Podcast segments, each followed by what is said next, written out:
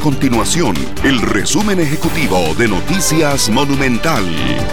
Hola, mi nombre es Alejandro Meléndez y estas son las informaciones más importantes del día en Noticias Monumental. El presidente de la República, Carlos Alvarado, trasladó al próximo gobierno la decisión final sobre una nueva ley que atenta contra la libertad de prensa. Los diputados de la anterior legislatura dejaron aprobado este proyecto con cambios importantes para la prensa nacional. La Contraloría General de la República volvió a rechazar una solicitud de prórroga del contrato de inspección vehicular con la empresa Riteve. La petición del Consejo de Seguridad Vial era extender la concesión por tres años más.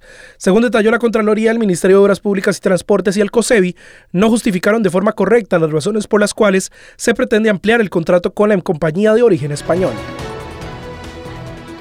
Estas y otras informaciones usted las puede encontrar en nuestro sitio web www.monumental.co.cr.